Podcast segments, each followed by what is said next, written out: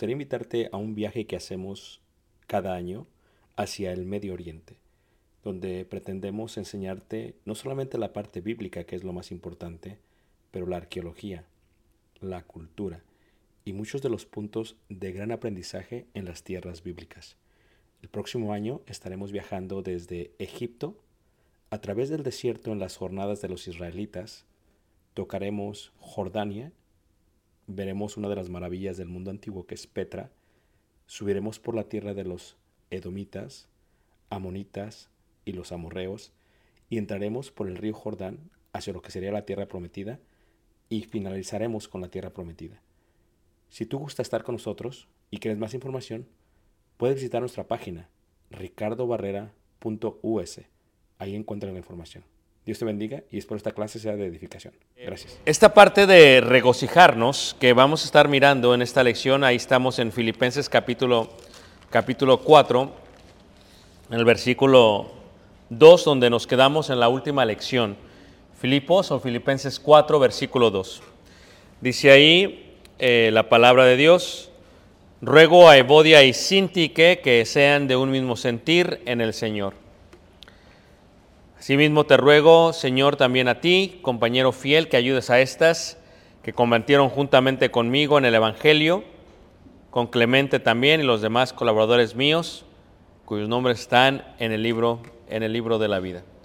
En la última lección, si recuerdan, veíamos esta parte de cómo eh, solucionar un conflicto entre dos personas. Y específicamente veíamos el problema que tenía Evodia y que tenía Sintique. Y nos quedamos en la parte final donde veíamos eh, algunas cosas que se pueden hacer para resolver estos conflictos. El primero es recordar de actuar conforme lo hizo Jesús. El segundo es todo el conocimiento bíblico que recibimos, aplicarlo, aplicar la sabiduría divina. El tercero es reconocer la manifestación del mismo esto es, ¿cómo es que se manifiesta este tipo de problemas que uno tiene o este tipo de cosas que suceden? Se puede manifestar a través de el control, el enojo o el aislarse. Cuarto, eh, es importante que resolvamos los problemas basado en la Biblia. No se trata de agradar a una persona o a las dos personas, se trata de agradar a Dios. Y ese es el punto de todo. Tenemos que aprender a agradar a Dios cuando resolvemos un problema porque Si solamente lo resolvemos para agradar a una persona, entonces posiblemente al final de los muchos problemas que tenga una congregación, van a estar todos contentos, pero ya Dios no va a estar agradándose con nosotros. Y eso es lo que ha pasado a través del mundo y de la historia del mundo. Finalmente, quinto es la parte de buscar, ¿verdad?, la paz entre las partes y sobre todo en la iglesia. Esto es, no siempre cuando resolvemos un conflicto vamos a ser los mejores amigos del mundo, porque como seres humanos vamos a batallar porque tendremos todavía ese sentimiento. Y cuando eso sucede, lo que pide Pablo, lo que pide Dios es, cuando dependa de ustedes, estar en paz. Porque todos sabemos lo que sucede cuando hay leña, ¿no? Por ejemplo, lo que está pasando ahorita en Canadá. Eh, los bosques forestales se llenan de árboles secos y se está quemando todos los bosques forestales de Canadá. Entonces, ¿qué sucede? Cuando tú le añades un pedazo de leña o de madera hacia el fuego, pues va a agarrar más fuego. Entonces la Biblia cuando habla de en cuanto dependa de vosotros, lo que está diciendo es que no seamos nosotros los que añadamos leña al fuego.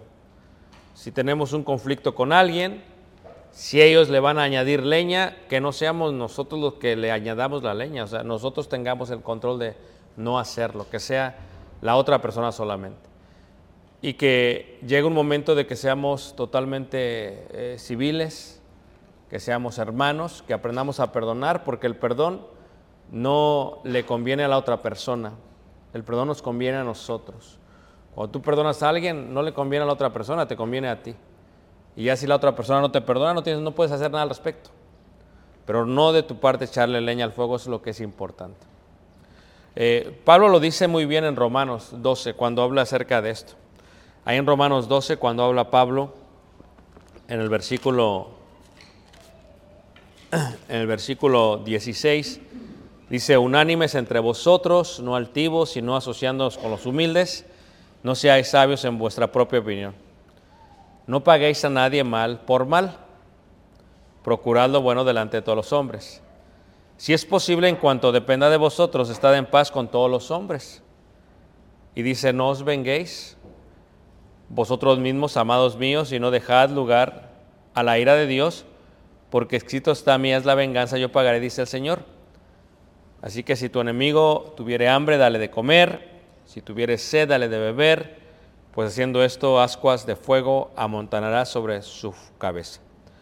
No seas vencido de lo malo, sino vence con el bien el mal. Y entonces, cuando hay un conflicto, es lo que tenemos que hacer no ser vencidos por el mal, porque si nosotros somos coparticipantes de echarle leña, pues hay un gran problema. Y ese, ese versículo que dice, seguid la paz y la santidad con todos, en la cual nadie verá al Señor, indica eso, o sea, que de nosotros no salga la leña. O sea, si el fuego está ahí, que no sea por parte nuestra, que no estemos eh, añadiendo, instigando, propagando eso, sino que dejemos que se apague. Pero quiero decirles algo, es muy posible que con ciertas personas el fuego esté ahí hasta que ellos mueran. ¿Ok? Y Dios se fija, si no somos nosotros los que añadimos la leña, Dios se fija de eso. Pero si eres tú, pues dice que no vas a poder ver al Señor. En este sentido, si tú dejas muchas fogatas con muchas personas, encendidas, no vas a poder ver al Señor, porque tú mismo estás echando leña sobre tu propio fuego eterno. Y eso es lo que suele suceder. Entonces trata de estar bien con todos. O sea, no vas a ser los mejores amigos o, no, o sea, Dios no está pidiendo eso porque Dios entiende nuestra humanidad. Pero lo que Dios pide es que no le echemos leña. Lo que Dios pide es que no paguemos mal por mal, como dice. Y lo que Dios pide es que no nos venguemos nosotros, sino que dejemos ir al Señor. Lo que Dios nos pide es que no seamos vencidos de lo malo, sino vence con el bien que el mal. Entonces, ojalá cuando estemos a punto de morir, no tengamos ninguna fogata con nadie de nuestros seres queridos, con nadie de los hermanos, con nadie de las hermanas, con ningún ser humano, porque de esa manera, hermanos, podremos cerrar los ojos en paz. Y si tú tienes con alguien eso, la mejor manera de hacer eso, hermanos, es perdonando. Perdona, perdona. Si ofendiste, pues ve y pide perdón. ¿Sabes qué? Cometí un error, perdóname. Si sientes que no ofendiste, pues déjalo así. El Señor lo va a revelar a su tiempo. Yo confío siempre en Dios en que en su momento Dios lo va a revelar. Dios dice que a cada uno dará conforme a su obra. Entonces tú tienes que confiar en Dios que si una persona te trata mal, si te maltrata o lo que sea, Dios eventualmente va a llegar a su punto y va a corregir esa situación. Y hay veces no te extrañes que los problemas que tengas ahorita sean el resultado de tu propio fuego. ¿Ok? Porque mucha gente vive en problemas y es el resultado de tu propio fuego. ¿No entendiste? Ok. Hazlo como lo estás haciendo, síguelo haciendo, no te des cuenta. Pero hay veces la gente, hermanos, ni aún así entiende, pero eso ya no, no está en ti darle su razonamiento. Y esto es algo que tenemos que aprender, hermanos. No está en nosotros darle el razonamiento a la gente, sino en Dios. No está en nosotros hacerlos entender, sino en Dios. Está en ellos, no en nosotros. Solamente podemos dar nosotros nuestro propio qué razonamiento a nosotros mismos. Hay una palabra griega, de ahí se translitera la palabra taxi. Yo sé que los taxis, yo creo que eventualmente van a desaparecer del mundo por los servicios de Uber. Y entonces, ¿qué es lo que sucede? Taxi es una palabra griega que significa orden. Orden es una palabra que se utiliza en, hebre, en Romanos 12 cuando dice el apóstol Pablo eh, que ofrezcamos nuestros cuerpos como sacrificio vivo, ¿verdad? Eh, agradable y perfecto para Dios, el cual es, dice, nuestro culto qué? Esa parte del culto racional es la palabra, la idea de la palabra taxi, de ahí viene. ¿Y qué es un taxi? En aquellos tiempos, cuando eran los taxis, era, era, era ordenado por las calles y llegaba de su punto a su punto. Entonces por eso se llama taxi. Llega de un punto A a punto B y en aquellas partes de Nueva York, en aquellas ciudades antiguas, pues te decía, el taxi te va a llevar de aquí y te va a dejar allá y te va a llevar por un orden, por una carretera. Todo nuestro, razonamiento, hermanos, nuestra mente, eh, debe ser como un taxi, debe ser racional. ¿Qué indica eso? Yo debo ser honesto y decir, ¿realmente estoy mal? Y entonces Dios te va a llevar de punto A a punto B. Es correcto, muchas veces mucha gente, hermanos, va a pensar que no está mal. Por eso dice el profeta, dice, para el hombre piensa que su camino es camino de vida, pero no sabe que el fin del camino es camino de qué? De muerte. Pero no es mi deber, no es mi trabajo como que hacerlos que choquen. Ellos van a chocar por sí mismos eventualmente se van a dar cuenta de eso, hermanos. Se van a dar cuenta de cómo es la vida, de la desgracia de la vida, de lo triste que es la vida. Tú no tienes, yo no tengo por qué como que hacerlos entender. Y eso es lo que quiere decir la parte de estar bien con todos, seguir la paz, estar bien con todos. No, yo no puedo razonar por ellos. Ellos tienen su propio taxi, se suben a su propio carro. Eh, hay veces el, sistema de GPS, ¿no? el sistema de GPS cuando salió, acuerdas que se acuerdan cuando salió el sistema? Era una computadora aparte, ¿no? Y la ponías en tu, en tu carro, ¿no? En tu mostrador, tu carro, lo ponías ahí en tu carro. Entonces te decía, bueno, a la derecha, vete a la izquierda, vete acá, vete acá. Pero ciertamente la palabra de Dios es lo que está haciendo, está dirigiendo nuestra razón. Y nos dice, ok, mira, tienes este problema con este hermano. ¿Estás bien o estás mal? Y a veces el GPS te decía, en 200 metros da la vuelta a la derecha. A veces Dios, a través de una clase pública o clase privada, o en tu oración, en tu reflexión, o cuando estás así ardiendo de envidia o de fuego, a veces Dios está diciendo, mira, en la próxima dale a la derecha. Pero ¿cuánta gente pues se sigue? Y se va a seguir porque ese es su culto racional. O sea, su, su taxi, hermanos, los va a llevar a otro lado. Pero si no vas a llegar a punto B, hermanos, porque punto B solamente existe en un lugar. Para llegar a punto B tienes que llegar. Solamente que hay mucha gente que le da vuelta a toda la ciudad para llegar. Le cuesta más trabajo. ¿Qué te decían en aquellos tiempos cuando ibas a Ciudad de México y no había Uber, verdad? Y te subías al taxi. Fíjate los taxistas que hacen en México, ¿qué? El taxista en Ciudad de México, cuando te subes, le dices, me lleva a tal lugar. Y el taxista hace lo siguiente. ¿Por dónde quiere que me vaya? Esa pregunta la hace para ver si conoces la ciudad. ¿Ok?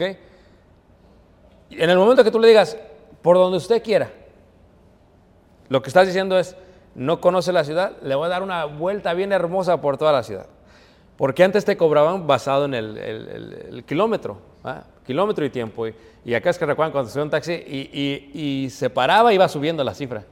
Y tenías que pagar, eh, a ver, voy a dar un segundo por acá. voy a ese ¿Fue alguien? Ok. Eh, eh, creo que estaban buscando un, este, un reloj. ¿eh? Este, y entonces le voy a dar la cifra para que este, pa- y luego te das cuando va subiendo y dices, voy a tener que pagar tanto. Entonces, ¿qué sucede, hermanos? Muchas veces en tu vida te gusta darle vuelta a toda la ciudad y que lo está pagando más eres tú. O sea, Dios te dice, está en paz con todos, llévatela bien con todos. ¿Para qué le das vuelta a toda la ciudad? No, ok. ¿Quieres llegar a punto B? Esta es la única manera. Pero tú le quieres dar toda la vuelta a la ciudad porque no sabes cómo ir, dale. Cuando hay veces las cosas se pueden arreglar bien, hermanos. ¿Y cómo se arreglan las cosas entre Evodia y Sintique? Cuando una persona, hermanos, está mal y le cuesta trabajo reconocer, ponte a pensar, ¿realmente estás mal? ¿Estás actuando conforme a tus emociones? ¿Estás siendo instrumento diabólico? Piénsalo. ¿eh? Y si dices no, ok, entonces no estoy mal. Señor, ¿sabes qué? Pero si tienes duda, di, Señor, ¿sabes qué? Aclara mi mente. Tengo una duda, este, tengo esta pelea con esta persona. ¿Qué tengo que hacer? O sea, ¿cómo yo he echado leña? Ayúdame a quitarla, ayúdame a apagarlo. Y, y a veces la única, la manera más sencilla es más pedirse perdón.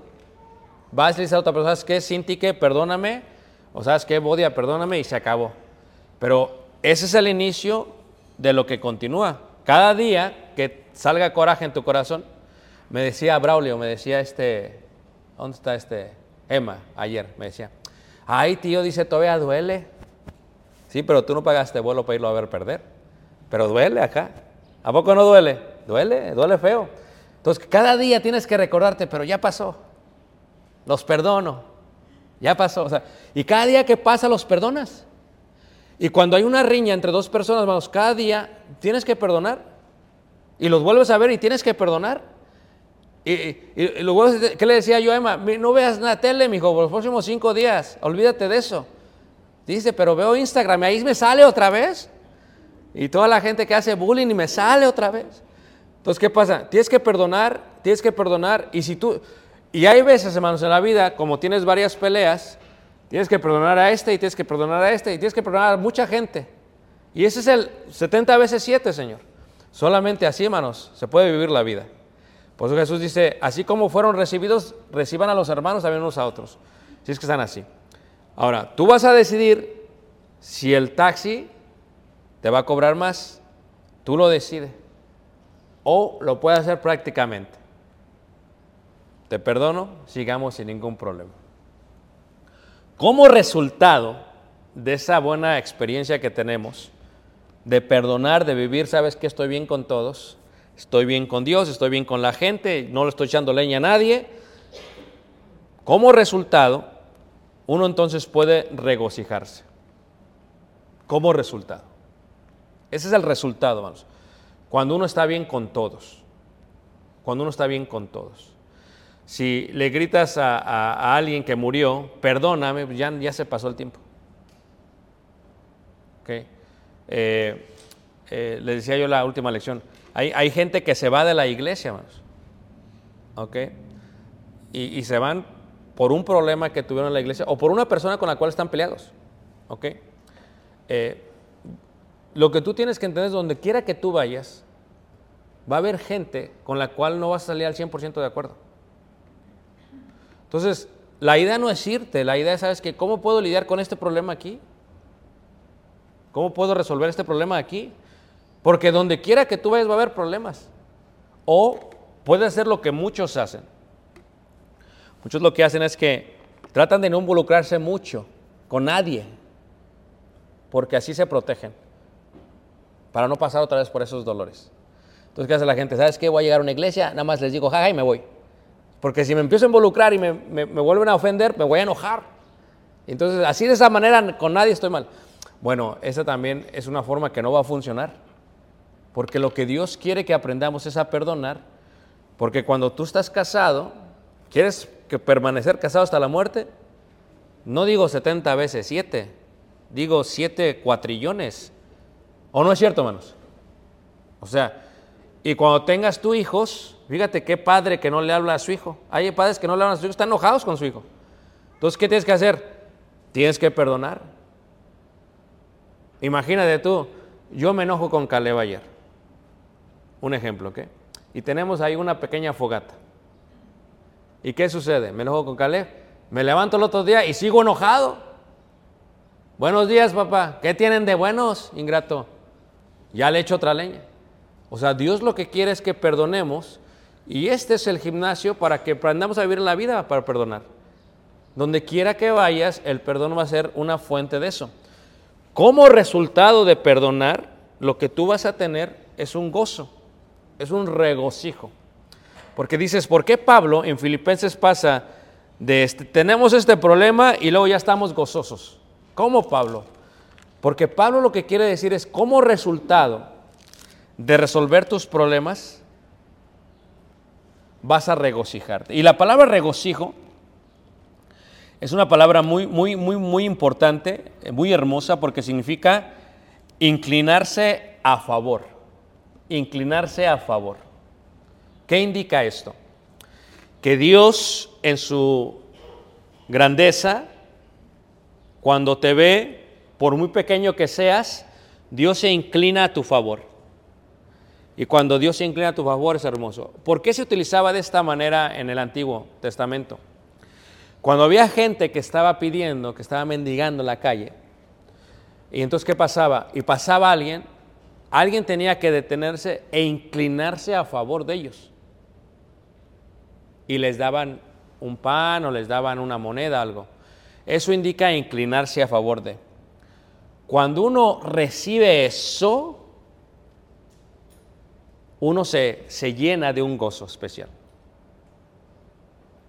Si tú no perdonas a tu hermano, no te va a perdonar nuestro Padre que está en los cielos. Para perdonar a tu hermano, tienes que inclinarte a favor de ellos. Y es difícil, hermanos, porque a veces, ¿qué favor de ellos? Desgraciado. Es difícil. Pero tú tienes que inclinarte, porque ¿qué es desgraciado? Sino alguien que no tiene gracia. ¿Y de dónde viene, viene la palabra gozo? De gracia, de caris. So, alguien que no tiene gracia es un desgraciado. Alguien que no se está a favor de ellos. Entonces, cuando alguien está a favor de ti, tú te vas a alegrar. Entonces, lo que dice Pablo ahí en eh, Filipenses 4, versículo 4, dice, regocijaos en el Señor siempre. ¿Por qué me tengo que regocijar? Primero, porque Dios se inclinó a mi favor porque Dios se inclinó a nuestro favor. Por eso nos tenemos que regocijar. Regocijaos, dice, pero dice en el Señor. ¿Qué significa en el Señor? En el Señor, ya lo hemos explicado aquí varias veces, en significa dentro de, en forma figurativa. O sea, en el Señor indica que entonces, regocijaos dentro del Señor. Yo quiero que pienses tú en la relación que tú tienes con Dios, con, que tú tienes con Jesús. Y la relación que tú tienes con Jesús te lleva a ti a estar en un estado espiritual. Lo voy a volver a poner en el ejemplo de un padre y un hijo. Cuando Caleb sabe que estamos bien, él anda por toda la casa contento. En el momento que Caleb sabe que algo me disgustó, él ya no anda por toda la casa contento. Ya anda por toda la casa preocupado. Si yo soy agresivo con él, ya no solamente anda preocupado, anda asustado. Y si yo me acerco así, si me inclino a él, le hace así, se asusta. ¿Sí ves la diferencia? ¿Qué sucede? Que cuando uno está regocijando en el Señor, indica esto. Yo estoy dentro de lo que es el Señor. ¿Y qué significa dentro de lo que es el Señor? Yo guardo los mandamientos del Señor. Regresamos al ejemplo de Caleb para que me entiendan. Si Caleb guarda las reglas de la casa, yo no tengo por qué estar enojado. Si él obedece, yo no tengo por qué estar enojado. Es en el momento en el que él se sale del entorno que le hemos dicho que empiezan los problemas. Lo mismo Dios. ¿Para qué Dios nos dio sus mandamientos? Para que los guardemos.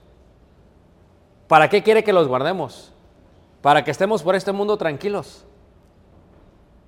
Para que no estemos nerviosos con miedo. ¿Para qué quiere que estemos así? Para que de esa manera, cuando Él se acerque a nosotros, no nos hagamos hacia atrás como con un temor, con miedo, sino que nos acerquemos a Dios, al trono de qué manos? De su gracia. Si yo, dentro de mi culto racional, de mi taxi, si Dios me está diciendo, dale vuelta a la derecha en 200 metros y le doy vuelta, yo confío en Dios. No sé dónde me va a llevar su mandamiento, pero confío en Él. Y si tú sigues los mandamientos de Dios, en este sentido, ¿qué sucede, hermanos? Te puedes gozar en Dios. Te puedes gozar en Dios. ¿En qué te puedes gozar en Dios? En que no importa tu situación, Dios te va a favorecer. Dios te va a favorecer. Pero para eso tenemos que andar ¿qué? En. En, o sea, dentro de. En, dentro de. Dentro de. Porque mucha gente en su mente está en. Está en. Fíjate, yo, cuando tú te subes un avión, esto lo hacen más en los aviones Viva Aerobús, Volar, todos los mexicanos lo hacen, ¿ok? Pero yo le entiendo por qué.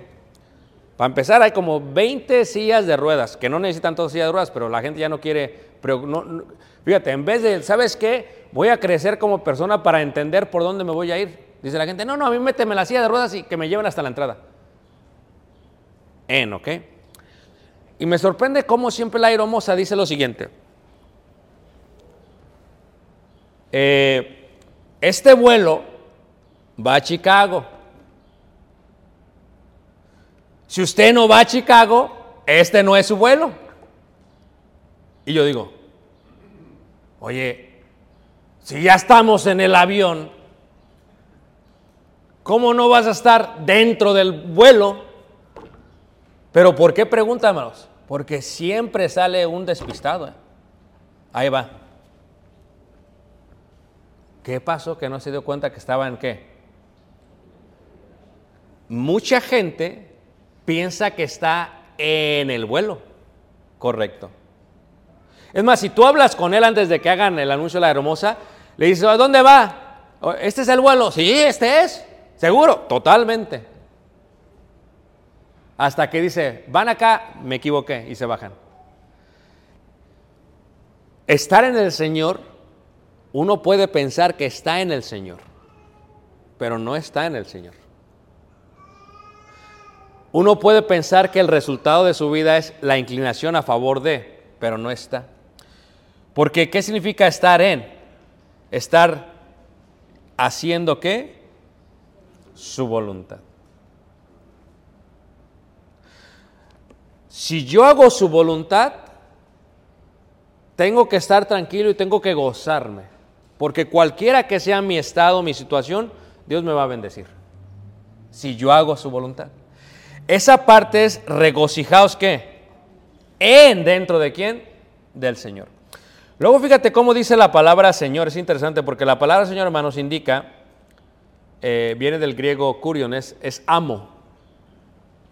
Amo. Señor es amo. Dios es nuestro amo.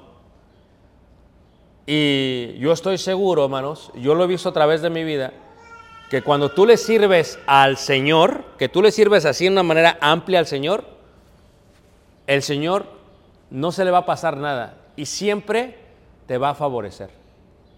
Siempre se va a inclinar a qué, hermanos? A tu favor. Eso es regocijaos. Regocijaos en el Señor. O sea, yo sé que Dios es el mejor patrón que un ser humano puede tener. Yo lo sé, hermanos.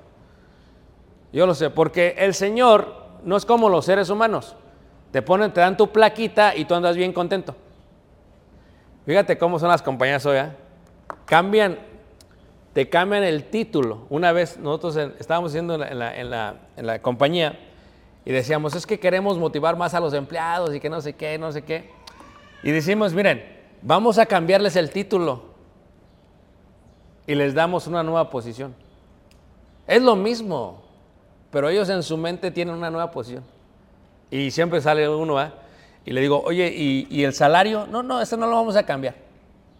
Lo que vamos a cambiar solamente es que el título. Y entonces cambiaban el título y la gente, ahora vas a hacer esto. ¡Wow! Estaba bien hoy. Y trabajaban más bonito. Era lo mismo, ¿entiendes? En la mente de ellos. ¿Qué relación tiene con esto, hermanos? Dios no te cambia de título. Dios te da. A Dios no se le olvida nada. Por, por cada segundo tú que le sirves a Dios, porque Él es un amo justo. ¿Me entiendes? Por eso regocíjate. Tú guardas los mandamientos, eventualmente te van a dar fruto. Fíjate, ¿qué dice el hombre más sabio de toda la historia, salvo Jesús? Fíjate cómo dice Eclesiastés, capítulo 12. A ver, vamos a ver si alguien lo lee. Eclesiastés 12, versículo 13. Es el hombre más sabio de toda la historia de la humanidad.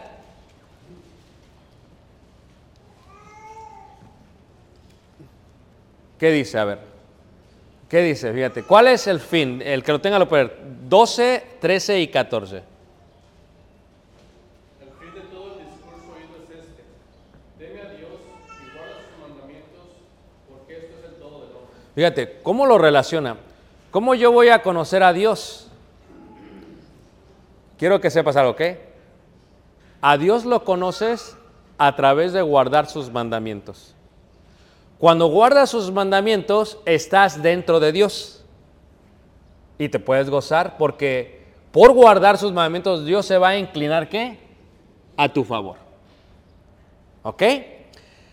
Salomón dijo, yo he visto esto y Salomón tuvo una de las vidas más excelentes que podemos decir. Es más, para decirte, siempre andaba de vacaciones, para que me entiendas. Salomón, mira, tuvo tiempo de ver, de andar, todos los placeres los tuvo. Más de mil mujeres tuvo. Se hizo castillos por donde quiera. O sea que, olvídate, ¿ok? Se sentaba en su terraza y veía. Y él, al final de su vida, dice, el fin de todo el discurso oído es este, teme a Dios y guarda sus mandamientos, porque Salomón sabía que cuando los guardas estás en dentro del Señor. Porque esto es el todo del hombre. Fíjate cómo dice el versículo 14, porque Dios traerá toda obra a juicio. O sea, ¿cómo yo sé que estoy en el Señor? ¿Cómo sabes tú? Si guardas, ¿qué manos? Sus mandamientos. Entonces, el, el- eh, el gozo de Pablo es, regocíjate.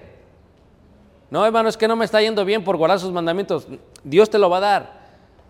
Dios no es injusto. Eventualmente Dios te lo va, va a favorecerte, se va a inclinar a ti porque estás guardando sus mandamientos, porque estás en el Señor, porque estás caminando con el Señor.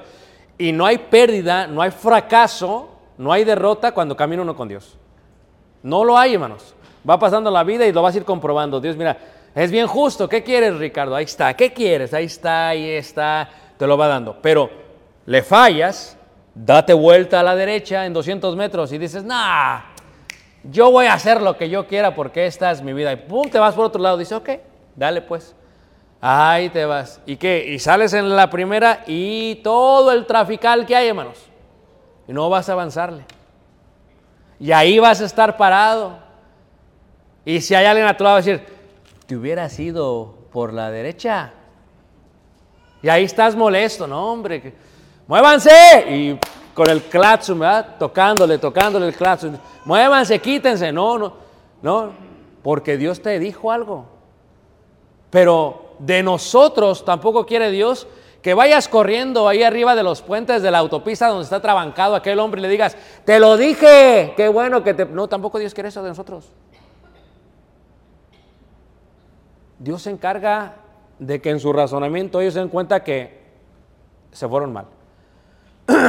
Porque Dios trae toda obra a juicio. si haces las cosas bien, si guardas sus mandamientos, ¿qué sucede? Entonces, regocíjate en el Señor y regocíjate, ¿qué manos? Siempre, dice la palabra de Dios. ¿Por qué? Regocijaos en el Señor siempre. Otra vez digo que regocijaos. O sea, date cuenta que ahorita Dios ya se inclinó sobre ti. Ahorita, no sé cuál sea tu situación, ¿ok? Ya está inclinado sobre ti. ¿No te gusta tu situación ahorita? Sigue guardando sus mandamientos. Te lo va a dar. Te va a dar el fin que esperas. No los dejes de guardar. Sigue haciendo lo que Dios dice. Y entonces te vas a gozar, te vas a gozar, te vas a gozar, te vas a gozar. Y de esto pasa, es muy interesante Pablo, ¿cómo nos damos cuenta nosotros que no importa nuestra situación, que no importa los bienes que tengamos, que no importa lo que estemos, cómo estemos, hermanos? Uno debe demostrar a todos, a todos, que uno está siendo favorecido por Dios. ¿Ok? Y eso es lo que sigue diciendo Pablo. O sea, no importa cómo. Es, es, es este, es este, es justo, hermanos. ¿Dios? ¿Es justo, hermanos? Ok. Dice, vuestra gentileza sea conocida de todos. Por eso, si, si tú siempre andas de mal humor, si tú siempre andas amargado, si tú siempre andas estresado, y todavía le dice a la gente, y soy favorecido por Dios, pues ¿cómo? Fíjate, ve el resultado. Regocíjate, o sea, Dios está inclinando sobre ti. Número uno, en, se inclina sobre ti porque guarda sus mandamientos. Regocíjate en el Señor, el dueño tuyo, porque Él no es injusto. ¿Me están siguiendo todos? Así que regocíjate. Ahora, ¿qué debes de hacer? Vuestra gentileza, y la palabra gentileza es una palabra griega, epiekes, ¿verdad?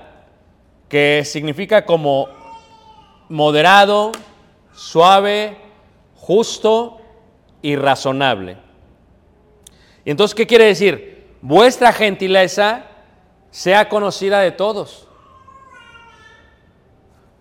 O sea, la gente debe de ver que, que, que, que está siendo favorecido por Dios, cualquiera que sea tu situación. O sea, estoy enfermo, pero Dios está conmigo. Me corrieron, Dios está conmigo. No me ha ido bien, Dios está conmigo. Perdí este negocio, Dios está conmigo. Me golpeó el esposo, Dios está conmigo. Y la gente lo debe saber, hermanos. Y no es hipocresía. Porque si tú estás guardando en el, si tú lo guardas sus mandamientos, es seguro que eventualmente Dios va a dar fruto, hermanos. Te lo va a dar.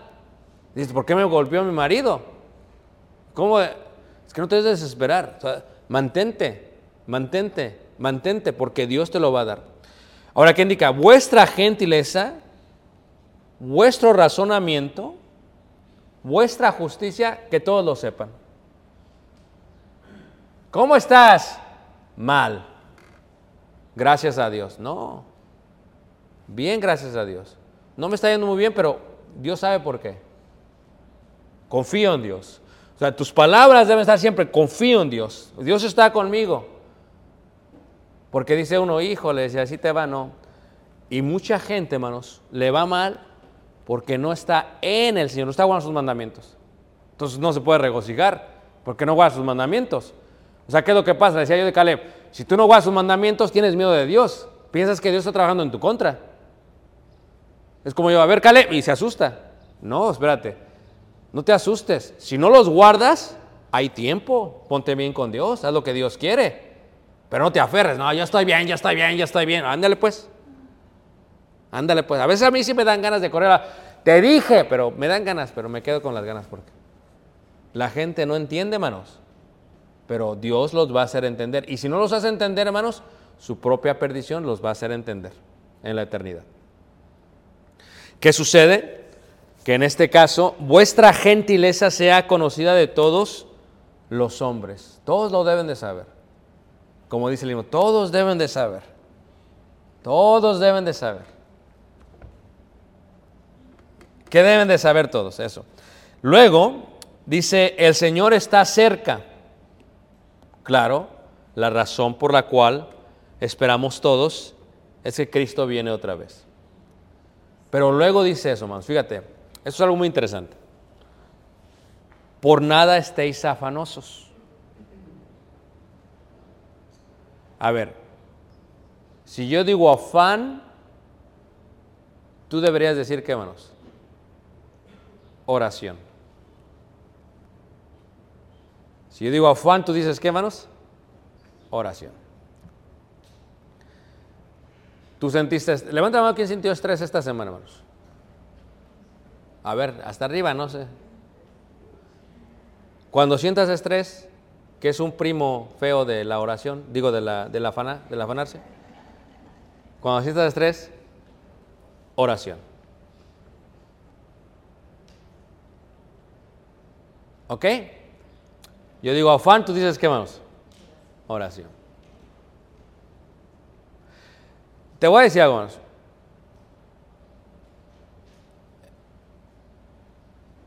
El afán es como es como el oxígeno. El afán es como el oxígeno. Lo vamos a tener hasta el día que muramos. Es una pelea constante. La única manera de solucionar el afán es orando. Orando, pero también creyendo. Orando, creyendo y guardando sus mandamientos. Porque el afán va a ser todos los días, hermanos. El hecho que seas afanoso sí es una muestra de inmadurez espiritual. Totalmente. Pero Dios lo deja ahí hasta que el día que mueras, aunque seas muy maduro. Para que dependas totalmente de la oración. Ahora, hay varios tipos o niveles de oración.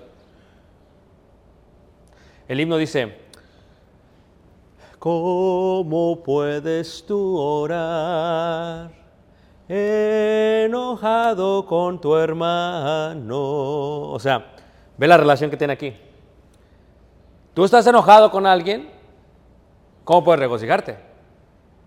Pues déjame decirte que hay unos así, te muestran bien gozosos, aunque tienen pleito con todos. Entonces, ¿cómo es posible? No sé cómo le hacen. ¿eh? Pero, ¿quién sí sabe cuando uno está mal, hermanos? Dios. Entonces, cuando tengas afán, tienes que hacer qué, hermanos? Oración. Por nada estéis afanosos. Si no sean conocidas vuestras peticiones delante de Dios. O sea, ¿cuál es el estrés que tienes? Está muy chiquito. Mira, ¿por qué te- que van a hacer el bebé? Estás afanado. Nace, que está muy chiquito el bebé. Que está caminando el bebé. Que va a la escuela el bebé. Que se graduó el bebé. Que se casó el bebé. Que la mujer es una sin gracia. Que le hace la vida. O sea, ¿tú te das cuenta cómo el afán acompaña todo el tiempo como el bebé? ¿Y qué puedes hacer? Poner en las manos de Dios. Ah, pero hay diferentes niveles de oración. Hay la oración más sublime es aquella donde nos presentamos vulnerables ante todos. Imagínate que de pronto dijera una persona, hermanos, quiero pedir por mi hijo, porque estoy teniendo problemas con él. A veces nosotros queremos apantallar algo que no es, y por lo tanto no pedimos por lo que deberíamos de pedir. Y entonces, a veces le hacemos así, ¿no? Eh, Pido por mi hijo, pero, pero dale. ¿Qué? ¿Qué quieres que pida? ¿O acaso cuando vas a comer, dame comida? No. No tienes que decir, quiero esto, quiero esto, quiero esto, y, y quítale esto y quítale esto. O sea, no, no eres específico. Ahora, eso a Dios, pero, pero lo podremos hacer públicamente. ¿Qué requiere para que lo hagamos públicamente, hermanos? ¿Ah, hermanos? Mucha humildad. Y ahí es donde sí como iglesia vamos, tenemos que crecer. Porque de nada estés afanosos. Yo, por ejemplo, estoy orando esta... Me senté a hablar con algunos hermanos esta semana. Y le pregunto yo, ¿verdad? ¿Tu trabajo? Dice, mira, no está como el año que, pasado. El año pasado venían trabajos y yo los dejaba ir. O sea, como diciendo que tengo suficiente, no necesito mucho trabajo. Pero este año llega y lo hacemos. Llega y lo hacemos. ¿Qué está diciendo, hermanos? Aquí hay un punto de que empieza todo a detenerse. Hablé con otro hermano. Estaba ahí el hermano enseñándome a hacer algunas cosas en la construcción. Yo no hice mucho, pero traté. Y le digo, broda, ¿cómo te va el trabajo? Ah, el año pasado fue distinto. Me dijo un jefe que el año pasado para este tiempo ya había hecho 40 mil dólares y ahorita ya va la mitad hecho. O sea, son dos ramas de trabajo distintas. ¿Qué, qué fue lo que yo vi en, en, su, en, en sus palabras? Preocupación. Afán. Está lenta la cosa, hermanos. Y la gente sigue comprando. Pero va a chocar, hermanos. Espérate. entonces, cuando tú ves este movimiento, ¿qué pasa si dijeran, hermano? Hermanos, quiero pedirles porque eh, mi trabajo está muy lento. Quiero pedirles que por favor pídanle a Dios que, que- que mande más gente, que me mande a hablar para que haga más trabajos. ¿Cómo se está mostrando eso, hermanos? Vulnerable el hermano. ¿Para quién es más difícil? Para aquellos que pues tienen sus trocotas y llegan apantallando, pues ¿cómo van a decir que andan mal? Y, y, eh, el orgullo, hermanos, es lo que utiliza el diablo para que tú no le pidas a Dios específicamente. Lo repito, el orgullo lo usa el diablo para que tú no le pidas específicamente. Porque lo que quiere Dios, Dios sabe, o sea, sabe todo a su perfección. Dios lo que quiere es que le digas, pídeme por lo que, lo que necesitas. Señor, te pido por un hijo. Como quiera que sea, grandote no hay problema. O Señor, estoy eh, teniendo problemas con mi cónyuge. Eh, eh, estamos en un carácter grande, estamos entrando a la menopausia y andropausia. Y luego me van a hacer la colonoscopia, Señor, ayúdame, Señor. Yo quiero que tú veas, hermanos, que estas son cosas que causan gracia, pero que son cosas que nos traen afán y que cuando uno oye afán, tú dices qué? Oración. Por nada estéis afanosos, si no sean conocidas vuestras peticiones delante de Dios en toda oración. ¿Y qué? Y ruego. Por eso cuando tenemos el servicio de oración, hermanos, mira, voy a, paréntesis en la clase, los voy a exhortar, ¿ok? Escúchame, ¿ok? Yo sé que tienen niños pequeños. Nunca debería de ser una, una excusa para no enseñarles a orar, hermanos. Se puede enseñarles a orar en forma privada, en forma familiar y en forma congregacional. Así que ustedes pueden llegar temprano con todos sus chamacos. Y, y al principio los niños en la oración, hermanos, así era Caleb, estaba así como que es mucha oración. Pero después, hermanos, vas asentando la idea. Y cuando empiezan ellos a escuchar, el hermano pide por esto, el hermano pide por esto, el hermano, ellos se empiezan a dar cuenta, ok, ellos van a imitar eso cuando ellos crezcan. Y eso es lo que está diciendo Dios. Pero si tu hijo ve que tienes unos problemotas, que estás bien afanado y nunca los haces públicos en la iglesia, ellos empiezan a ocultarse las peticiones y ven que el afán es más importante que la oración. Y no, tú debes decirle, tu hijo debe de escuchar y decir, ¿sabes qué? es? Hermanos, pido por esto y por esto y por esto. Oye, porque Pablo dijo, sean conocidas vuestras peticiones delante de Dios en toda oración y ruego con acción que de gracias. Sí, a Dios le tenemos que pedir, sí, hermanos. Pero ¿se acuerdan aquel versículo que dice, la oración del justo, qué, hermanos? ¿Qué, hermanos? Puede mucho. Entonces tú tienes que pedirle a Dios. Y luego si hay un hermano que consideras que es justo, oye hermano, échale, pido por esto, por esto, por e-". específicamente quiero esto, esto, esto, esto, Señor, para que el Señor, ¿qué, hermanos? Se incline y te dé, ¿qué, hermanos? Favor. No te puedes regocijar por el afán. Ora, se va a inclinar. ¿Cuántas peticiones Dios no te ha contestado desde que eres cristiano? A ver, hermanos, ¿cuántas? No, no tenemos los dedos para... Dios se ha inclinado en favor para qué, hermanos? Con nosotros. Tu deber, tu enfoque, tu trabajo es estar en, guarda sus mandamientos. Es lo único que tienes que hacer, hermanos. En. Lo demás viene por sí solo. Por eso dice el himno, seguid primeramente el reino de su justicia y lo demás viene por qué. Es lo que está diciendo la clase. Pero cuando tú pidas que sean conocidas, hermanos, pido por esto, hermanos, pido por esto, hermanos, pido por esto. En el chat a veces, hermano, este, estoy pidiendo por esto, mira, es que no quiero que sepan que, que, que esto, pero pues ponle ahí. Sí, va a haber unos que son bien chismosos, o sea, quieres saber cuánto debes. No, ponle ahí nada más. Pido por una deuda muy grande que tengo, que el Señor me ayude con eso. Vamos, les pido que, me, que le dé sabiduría a mi esposa y a mí también, que somos bien gastalones y no podemos. Eso es lo que tenemos que pedir. Porque si no lo pides tú, ¿qué va a pasar? Dice eso. Y fíjate, dice, toda oración y ruego, pero también con acción de gracias. ¿Qué indica?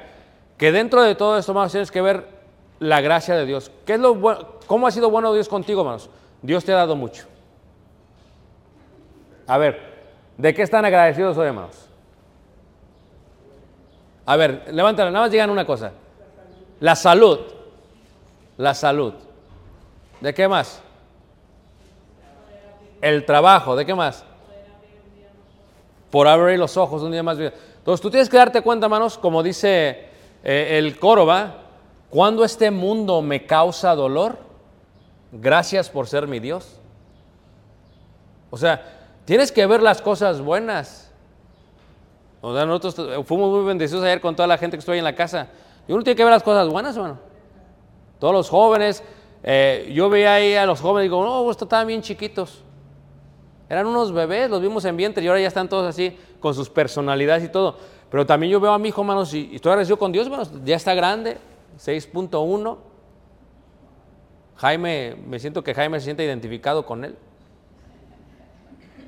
Le obsequié unos tenis que solamente ellos se los pueden poner. Pero, pero, gracias, o sea, no, no todo es perfecto con Caleb, hermanos. Con, con- uno batalla con los hijos, hermanos. Uno batalla con los hijos.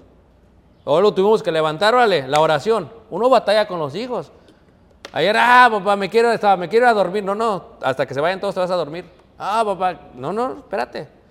Pero es parte de la vida, hermanos. Pero dentro de todo el caos, acciones de gracia. Señor, mira, tuvimos un buen día, nos has dado bendecido, tenemos salud, tenemos trabajo, tenemos familia. Me voy a regocijar porque tienes que ver las cosas buenas. Hay gente que solamente se enfoca en las cosas malas. Y ese es el dicho dice, hay gente que solamente ve el vaso medio vacío y no qué, medio lleno. Y tienes que ver las cosas medio lleno. Y cuando las dejas saber, fíjate cómo dice el versículo 7, dice, y la paz de Dios, que sobrepasa todo entendimiento, guardará vuestros corazones y vuestros pensamientos. Sí, a eso nos pasa a todos. Yo a veces estoy ahí eh, manejando, voy en el avión, o, estoy en la casa, estoy meditando y de pronto me quedo así como que pensando, ¿verdad? Y, y yo le pido a Dios, ¿sabes qué, Señor? Guarda mis pensamientos. ¿Sabes qué significa guardar mis pensamientos? Porque si no los guarda, el diablo los agarra y los... El diablo agarra el pensamiento, hermanos, y... No, está todo mal. Está todo mal, no lo veas bien, está bien vacío el vaso. Dios no te bendice, Dios no te quiere, Dios te odia, Dios te aborrece. ¿Por qué te permite esto, que pase esto? El diablo te agarra los pensamientos y, y te da una zarandeada. Señor, guarda mis pensamientos. Y cuando Dios guarda los pensamientos, hermanos, ¿qué pasa? La paz de Dios sobrepasará todo ese entendimiento. No vamos a morir siendo perfectos, hermanos, pero vamos a morir tratando siempre de seguir y obedecer lo que Dios dice. Y esa es una buena vida. Esa es una buena vida. En Cristo Jesús. Así que, ¿pides por todo? ¿Se han hecho conocidas? ¿O tienes riña con alguien? Aquí lo abro para preguntas o comentarios. ¿Están todos aquí, hermanos? ¿O están en su, en su propio taxi? ¿Están en su propio taxi? Ok. Preguntas y comentarios. Tony.